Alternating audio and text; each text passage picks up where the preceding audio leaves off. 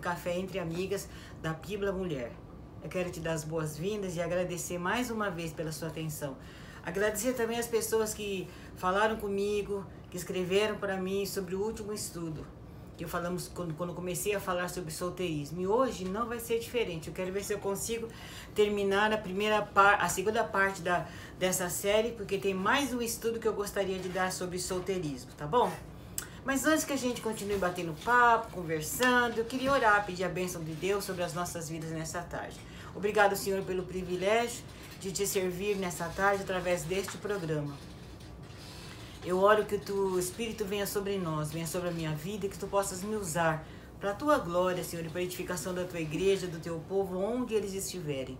Fala conosco, nós sempre precisamos de ouvir a tua voz. E é tão bom saber que temos um Deus que se cuida, que cuida de nós tão bem, que fala de maneira individual a cada um de nós. Fala conosco, nós queremos te ouvir. Seja bem-vindo no nosso coração, na nossa mente, na nossa vida com a tua palavra. No nome de Jesus. Amém. Você está pronta? Antes de eu entrar propriamente no estudo, eu gostaria só de uh, relembrar o que é que nós falamos. O, o tema do nosso estudo é 10 coisas para lembrar enquanto se é solteiro. O que, que nós vimos na vez passada? Primeira coisa, é melhor permanecer solteiro do que se casar com a pessoa errada.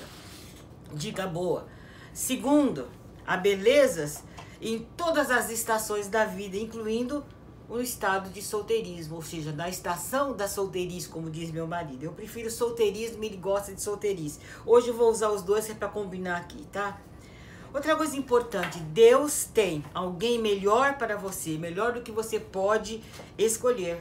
A condição é simples, é concordar com o tempo de Deus. 4. Cada dia que você espera do jeito errado é um dia que você não pode recuperar. E quinto, ore. A oração produz o crescimento do seu coração e no coração daquele com quem você quer se casar. Esses foram os cinco pontos que nós vimos na vez passada. Hoje eu vou continuar. E eu quero falar hoje sobre é, a questão da responsabilidade que a gente tem com a gente mesmo. E como é um momento de espera, eu quero falar um, citar aqui um, um um pensamento muito importante. Falando, a última frase que eu usei na vez passada foi sobre oração. Eu quero dar uma sugestão para você, cristãos solteiros e solteiras. Ore menos para que Deus lhe mostre a pessoa certa e ore mais para que você seja a pessoa certa. Tenha a atitude correta durante a espera. Não se preocupe que Deus conhece você tão bem, Ele está preparando alguém para você. Então, o jeito como você espera é muito importante. Ore por você mesmo cuide de você mesmo. Um outro pensamento que eu quero trazer para você nessa tarde é o seguinte: às vezes não é tanto sobre a resposta às nossas orações. A maioria das vezes é muito mais sobre aquilo que a gente aprende enquanto esperamos pelas nossas respostas. Que, que Deus está te ensinando? O que é que você está aproveitando? Eu quero usar o texto de 1 Coríntios 4,16. Paulo estava falando com Timóteo e ele usou a seguinte expressão: tem cuidado de ti mesmo. Paulo estava dando alguns conselhos a Timóteo, um obreiro que era solteiro e que precisava aprender a cuidar de si mesmo. Então aqui vamos entrar com isso, vamos entrar no nosso sexto ponto. Com os relacionamentos vem a responsabilidade. Neste período de espera, abrace pertencer a si mesmo. Eu quero dar uma dica para você. Não fica desesperado, não fica desesperado. Meu Deus, não vou casar, tá passando o tempo. Você não é a única pessoa. Muita gente está na mesma situação que você. E olha, falando com toda honestidade, eu já estive aí. Eu conheço bem esse lugarzinho. Se você luta para confiar em Deus, que Ele dará a pessoa certa, eu quero que você saiba, como eu já disse antes, que você não está sozinho. Muita gente está na mesma situação, na mesma estação de espera que você. Aproveite então essa estação da sua vida para cuidar de si mesmo. Às vezes a gente tira o foco da gente, fica tão preocupado com algo lá no, no futuro, sem parar para perceber que as coisas que vão acontecer no nosso futuro dependem daquilo que está acontecendo hoje comigo, daquilo que eu estou fazendo hoje com a minha vida. Então, eu queria que você parasse um pouquinho e pensasse da seguinte forma: cuide-se emocionalmente, cuide-se fisicamente e cuide-se espiritualmente. Eu gostaria de poder voltar cada segundo das minha vida quando eu fiquei ansioso, preocupada, se Deus me daria alguém e se Deus me daria alguém com quem eu ia dividir o resto dos meus dias. A minha ansiedade não mudou o tempo de Deus para me atender. Mas quando eu entendi que a, o tempo de Deus era importante, eu também aprendi a esperar do jeito certo. Então, quando a gente está muito ansioso, quando a gente está muito preocupado, quero te dar uma dica. A preocupação, a ansiedade tira a alegria de ser solteiro. O fato de pertencer a mim mesma e pertencer a Jesus. Eita, tá brava. Deixa eu tomar um pouquinho aqui da minha, do meu chá, porque tá, tô com sede. Gostosinho. Então, Outra coisa importante enquanto você está nessa questão de, de ser solteiro e de aprender a cuidar de si mesmo. Enquanto a gente está solteiro, a nossa preocupação é a gente mesmo. Se você está pensando em se casar, procure ser a melhor pessoa para si mesmo, porque sendo melhor para si mesmo, você vai ser melhor para a pessoa que Deus trará na sua vida. Então, cuide de você emocionalmente. Como é que andam as suas emoções? Você anda estourando, nervoso, preocupado, xingando o pai, batendo no cachorro? Cuida de você emocionalmente. Imagina você entrando no casamento deste estado, como é que vai ser? Vivendo, aprendendo a conviver com uma pessoa que é completamente diferente de você. Conheça-se a si mesmo, cuide-se emocionalmente. Se preciso for, vai para uma terapia, tenha bons amigos, bons grupos de relacionamento, que isso vai ajudar você a baixar um pouquinho da sua ansiedade. E fisicamente, como é que você anda? Tá se cuidando? Tá tomando as vitaminas, tá fazendo exercícios, tá fazendo alguma coisa que vai deixar o seu corpo mais, melhor preparado para si mesmo e para o outro com quem você vai repartir um dia?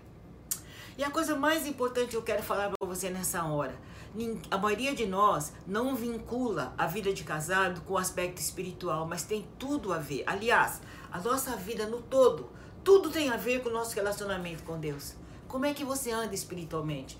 Qual é o seu nível de dependência de Deus? Qual é o seu nível de serviço a Deus?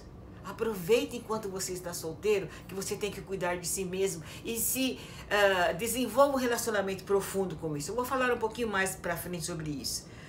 Aproveite este tempo para se apaixonar por Deus, se apaixonar pela vida e por você mesmo. Não estou falando isso de uma forma egoísta, mas aprenda a gostar de si mesmo. Os maiores problemas que eu trabalho na área de aconselhamento de casal é aquela pessoa que não conhece o seu próprio limite, nunca estabeleceu os seus próprios limites e entra no casamento completamente despreparada e é abusada pelo outro, que percebe esse buraco na vida dela e abusa, porque ela não põe limites. A falta de limite é, por, é falta de autoconhecimento, é falta de autocuidado, a maioria das vezes. Então, não perca um momento vivendo na miséria ou no medo. Conheça quem você é. Você é mais que um conquistador. Você é filha do rei, você é filho do rei. Pertencer a si mesmo, quero ler essa frase que ela é bem longa, gera equilíbrio e nos dá uma lição de convivência e nos ajuda na questão de depender demasiadamente do outro. A pessoa vem para sua vida para te complementar. Seja completo em si mesmo. Você está me entendendo? A gente acaba criando por não se conhecer, fica no nível de fragilidade tão grande e eu jogo todas as minhas expectativas no outro, acreditando bobamente que ele tem a responsabilidade de responder a todas as minhas expectativas. E maioria das vezes as minhas expectativas são irreais. Porque eu não trabalhei dentro de mim as minhas necessidades. Então, aquele que é para ser o meu marido ou a minha esposa acaba se tornando o meu pai, o meu avô, o meu tio, menos o marido, menos a esposa. Porque eu coloquei nele expectativas que não eram para ele. Ele nem sabe, ou ela não sabe direito o que está acontecendo. Então, para um pouquinho Olha no espelho, vê quem você é, cuida de você. Tenha o cuidado, a preocupação de cuidar de si mesmo, gera o, gera o conselho de Paulo. E eu quero repetir as palavras dele para você hoje. O outro pensamento sobre isso, auto-pertencimento gera autoconfiança e autodeterminação. Pensa nisso. O ponto 7. Agora você tem tempo para se encontrar consigo mesmo. Aprenda a sentir-se confortável consigo mesmo, estar com você mesmo, curtir quem você é. Aprenda a amar-se a si mesmo, tá? Adquira novos hobbies, saia com seus amigos, passe tempo com pessoas queridas, construa relacionamentos e memórias que vão durar pela vida. Porque essas coisas que você faz enquanto você é solteiro, você vai trazer para o seu relacionamento. Os seus amigos vão se tornar os amigos do seu futuro esposo ou futura esposa. Mas se você não tem isso aqui, você não tem muito mais para contribuir. Aí fica um olhando para um, o outro olhando para o outro. Já pensou que situação difícil? Aproveita, pega essa estação onde você está e abrace completamente. Completamente. Vou dar uma dica para você, gente. Olha, aprenda quem você é. Sabe por quê? Se você é um chato, é uma chata de galochas, enquanto você é solteiro, não é o casamento que vai consertar isso. É agora. Então, perceba os seus pontos fortes e os seus pontos fracos. Trabalhe nos dois. Tá bom? Solteiro, o ponto 8, melhor dizendo, solteiro ou casado. Todos devemos ter um relacionamento, até posso dizer, romântico com Jesus. Ixi, agora falei bobagem, né? Não, não falei não. Não existe nada mais gentil do que ser solteiro e deixar que o autor do romance seja o seu companheiro, corteje você, te ensine coisas do coração. Eu não estou falando besteira. Isso é uma grande verdade. Foi verdade na minha vida e é até hoje. Eu amo andar com Jesus. Eu amo abrir, amo abrir o meu coração com Jesus. Isso não começou hoje. Começou muito antes de eu ser casada. Acabei de fazer 36 anos de casamento e há mais de 36 anos eu aprendi que Jesus era o melhor amor que eu podia ter na minha vida. Desenvolva um relacionamento profundo com Ele. Fale com Ele, abra seu coração.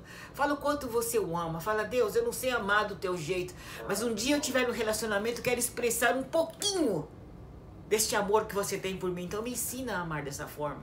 E você vai ver que lindo que é. Deus é o seu primeiro amor.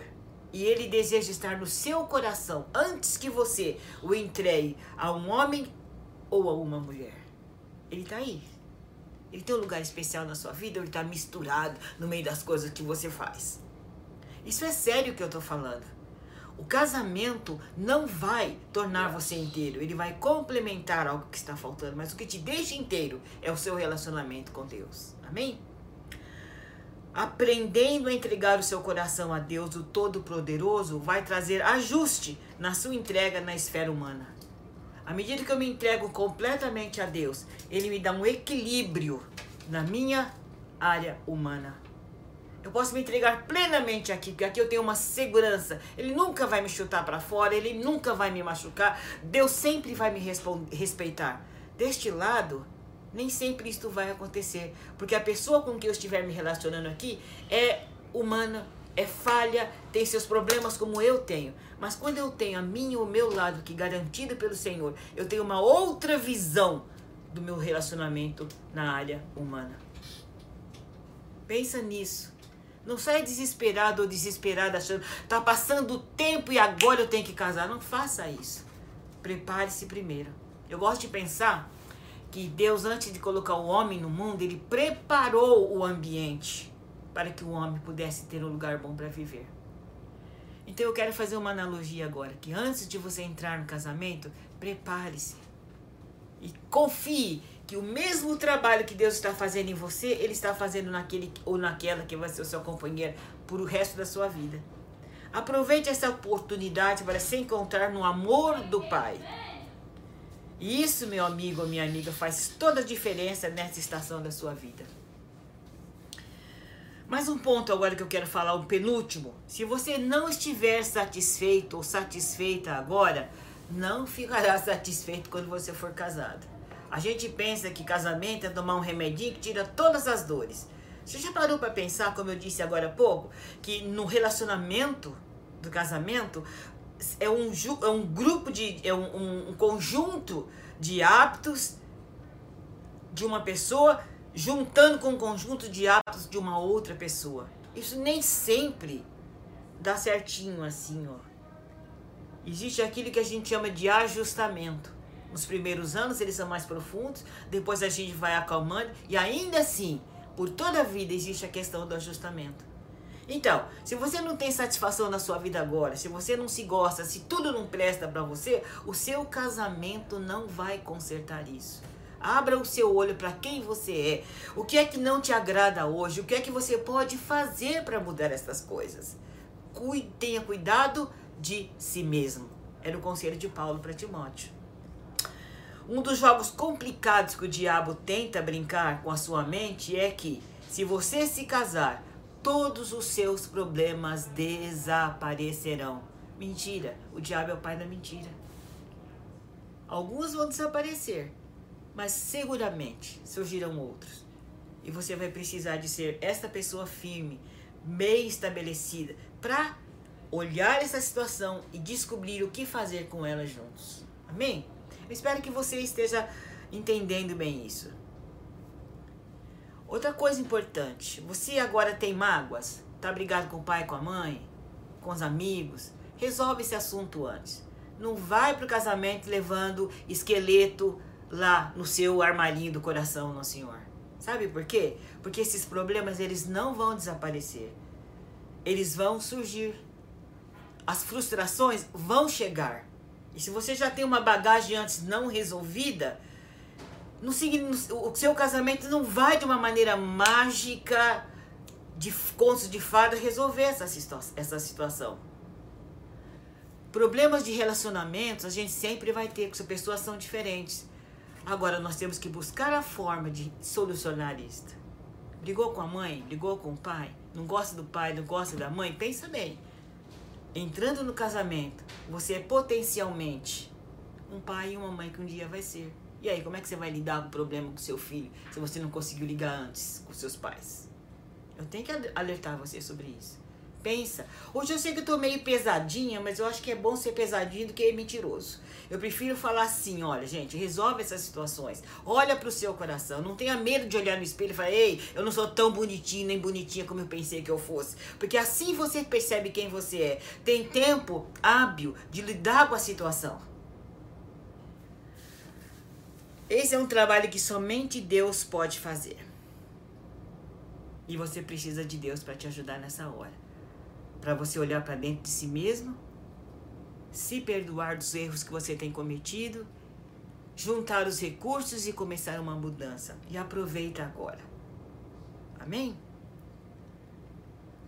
Eu quero fazer uma declaração que eu amo muito meu marido e ele sabe disso mas eu não posso colocar nele o peso da minha felicidade eterna. Ó, esse negócio é meio bravo. Se você casa com essa expectativa, é um negócio sério. O que eu quero dizer para você é que Deus está permitindo que você permaneça solteiro para que você cresça. Aproveita essa estação da sua vida. Não olha como se fosse a pior coisa do mundo. Tem coisas muito piores do que ser, do que ser solteiro. Então, aproveita, investe em você, tá bom? E o ponto 10, que eu quero terminar com isso. Você é profundamente amado ou amada pelo maior romancista de todos os tempos. Você é amado, meu irmão e minha irmã. Você é querido.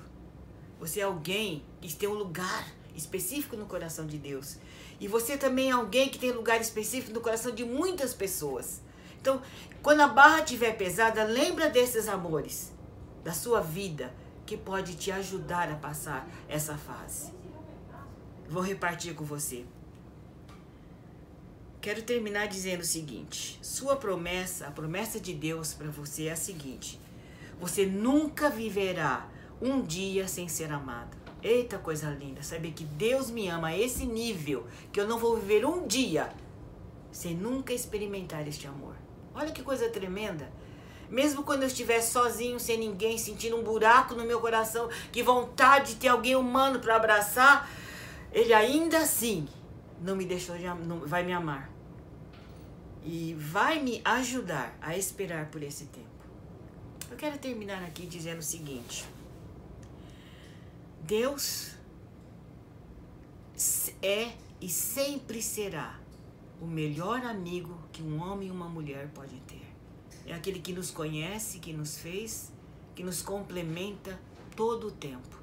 Então, você que é solteiro, você que está solteira na estação da espera, espera do jeito certo.